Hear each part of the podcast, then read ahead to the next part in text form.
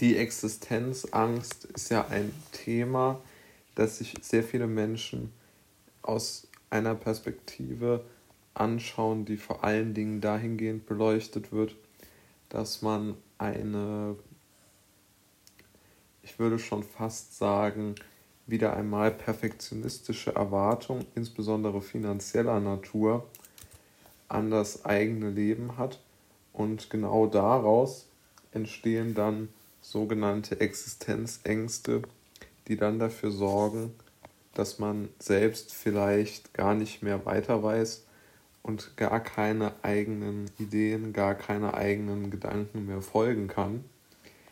Aber ich möchte heute eigentlich den Gedanken den Zuhörern vermitteln, dass aus meiner Sicht die meisten Existenzängste ja tatsächlich daher kommen, dass man etwas hat und schon besitzt und Angst hat, es zu verlieren, als dass man ähm, jetzt praktisch die Sorge hat, dass man niemals etwas haben wird.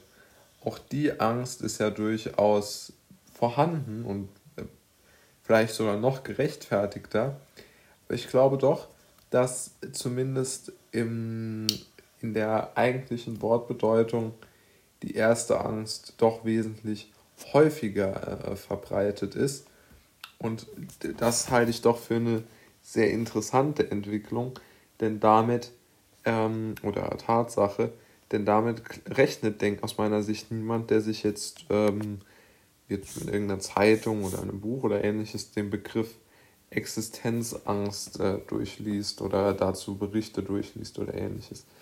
Also ich glaube, dass viele Existenzängste oder fast alle dadurch begründet sind, dass man Angst hat, etwas zu verlieren. Also die Existenzangst mit dem Job, dass man Hypothek für das Haus oder die Miete nicht bezahlen kann, dass man die Leasingrate fürs Auto nicht bezahlen kann, dass man die Versicherung fürs Auto nicht bezahlen kann und so weiter. Ähm, es gibt ja auch emotionale Existenzängste, wie dass man äh, seine Freundin verlieren könnte oder dass man äh, dass vielleicht das, das Tier, äh, das man bei sich leben hat, stirbt oder, oder erkrankt oder so. Dass, ähm, oder auch Existenzängste, die eigene Gesundheit betreffend, dass man vielleicht krank wird oder dass man schon ähm, die Verschlimmerung einer bestehenden Krankheit befürchtet oder ähnliches. Das sind ja alles Existenzängste. Und um ehrlich zu sein, glaube ich gar nicht, dass es ein Entrinnen davon gibt. Wie stark die sich sozusagen in das eigene Denken äh, fressen können, darüber mag man ähm, noch durch Gegenmaßnahmen mitentscheiden äh, können als Mensch. Aber ganz grundsätzlich glaube ich, dass es nahezu unmöglich ist, ähm, die eigenen Existenzängste zu minimieren oder die, real, oder die realen Existenzängste, die ich gerade genannt habe, also der, die möglichen Verlustexistenzängste, sind aus meiner Sicht eigentlich gar nicht zu minimieren, weil rational gesehen eigentlich alles dafür spricht, dass man diese Ängste ähm, haben sollte.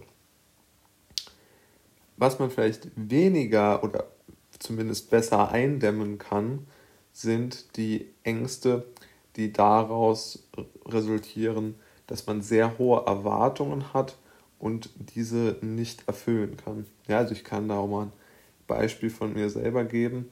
Ich habe zum Beispiel früher immer gedacht, das heißt früher, noch vor hm, zwei Jahren oder so, dass ich zum Beispiel unbedingt, um ein ja, zufriedenes Leben zu haben, hört sich vielleicht wirklich etwas äh, jetzt äh, übertrieben an, aber dass ich dort wirklich äh, sehr viele Autos gern hätte. Also ein, ein AMG, ein Ferrari, ein Porsche, ein Lamborghini und, und ähnliches.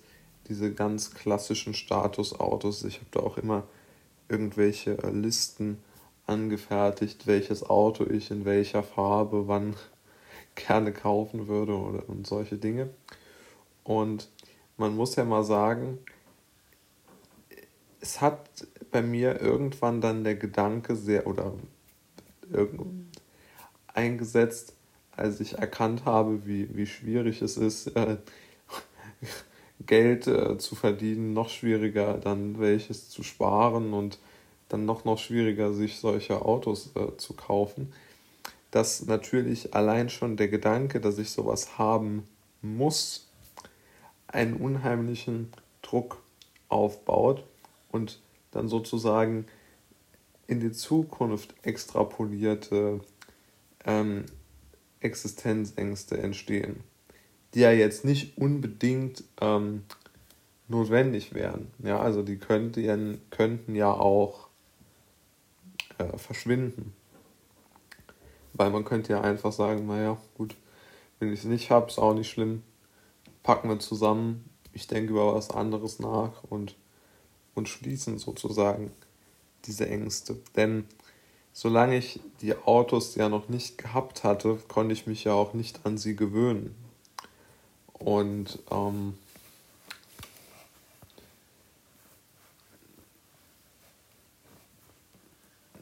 dadurch ist es ja auch ähm, für mich möglich, dass ich ähm, vielleicht mir eine andere Zielrichtung geben kann, mit der ich dann ähm, in gewisser Weise meine, ähm, meine, meine, meine Zielsetzungsfreude als Mensch stillen kann und andere Möglichkeiten sich auftun, ähm, die ich mir oder Ziele sich auftun, die ich mir zur, zum Erreichen setzen kann. Aber dadurch, dass man solche sehr materialistisch geprägten Ziele sich setzt, engt man zum einen seine Möglichkeiten ein, weil man sich ja nur dann mit Dingen tendenziell beschäftigt, die etwas mit klassischem Geldverdienen zu tun haben. Und zweitens, ähm, dass man sich dadurch auch irgendwann sozusagen in, in Dinge auch verrennen kann oder auch ein wenig abstumpfen kann, wenn man so sehr monothematisch in, in materialistische Richtung denkt.